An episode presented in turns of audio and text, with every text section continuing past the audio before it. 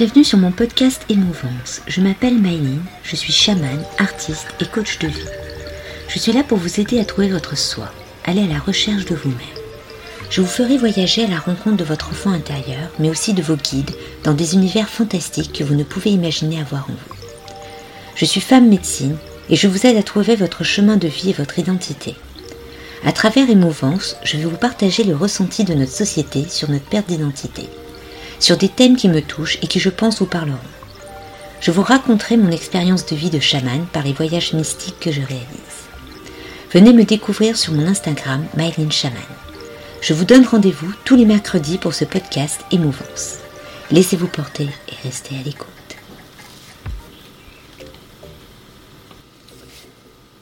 Il était une fois sur la planète Terre, dans un pays d'Afrique, une jeune femme blonde, aux cheveux longs, yeux noisettes, qui attendait tranquillement la venue de son enfant, sa fille. Elle jouait calmement au domino avec une amie. Lorsque venu le grand jour, elle perdit les os. Cependant, elle ne ressentait aucune douleur, aucune contraction. Le médecin africain ne comprenait pas ce qui se passait. Les contractions étaient inexistantes. Cette femme blanche à la peau laiteuse était d'un calme et ne s'inquiétait aucunement de ce qui se déroulait. Elle passa le temps sur une broderie qui immortalisa plus tard ce moment d'attente et de beaucoup de patience en écoutant les autres femmes accoucher chaque jour du matin au soir. Son époux étant peu présent, puisque celui-ci était diplomate, gérait à ce moment-là les informations de la guerre du Tchad. Il passait donc son temps entre l'hôpital et son bureau. Elle se trouvait donc la plupart du temps dans une grande solitude et dans l'attente de ce qui pouvait arriver. Mais cela n'était pas normal. Les jours passaient et l'enfant ne sortait toujours pas. Donc le médecin décida de provoquer l'accouchement. Mais à part rendre malade la mère et l'enfant, aucune naissance ne venait un médecin français décida sans demander l'avis de son confrère de sauver l'enfant en injectant des médicaments en attendant que l'accouchement se fasse. L'enfant était déjà bloqué depuis quatre jours sans liquide amniotique. Le plasma lui collait à la peau. L'enfant étouffait tout doucement à l'intérieur de sa mère. Le médecin africain continua de provoquer une contraction encore quatre jours, ce qui commençait vraiment à épuiser la mère, puisque celle-ci ne pouvait aucunement faire sortir l'enfant par les voies naturelles. L'enfant étant déjà dans des conditions peu confortables à l'intérieur de cette double peau, se retrouvait à buter contre le col sans pouvoir sortir. Au bout de huit jours, ce n'était plus possible. L'enfant était à la limite de la mort. Les deux médecins se concertèrent et prirent la décision de faire une césarienne. La mère subit une césarienne à vif, et l'enfant fut sauvé de justesse.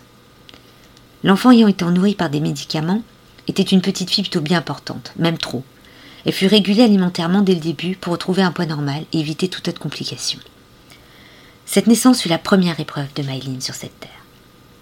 La grande question qu'elle se posera plus tard, avait-elle une raison de naître? Devait-elle réellement survivre à cette naissance? En grandissant, on lui diagnostiqua de l'asthme, comme quoi la peur de l'étouffement était ancrée dans son subconscient. Elle eut aussi beaucoup de mal à se détacher de sa mère, avec qui elle avait fusionné entièrement, même dans la douleur. Puis elle passa une bonne partie de sa vie à avoir peur de grossir, cette régulation alimentaire des bébés créa un complexe inexistant, qui malgré elle se dégageait puisque ses camarades d'école la trouvaient grosse. Et lors de son éveil, 40 ans plus tard, une dysphasie se mit en place. La peur d'avaler par la peur de l'étouffement. En devenant chaman, son corps avait décidé de nettoyer et de défaire ses traumas de la naissance, en lui faisant revivre cette sensation d'étouffement et en même temps le problème alimentaire. Comme quoi, chaque épreuve laisse des marques dans votre corps et votre esprit. Elle revivait ce moment pour décanter ce trauma, mais aussi pour réapprendre à vivre et à apprécier chaque seconde où elle pouvait avaler normalement et respirer. Et surtout, pour lui faire comprendre que vivre était un cadeau qu'on lui avait fait et qu'elle devait l'apprécier pleinement.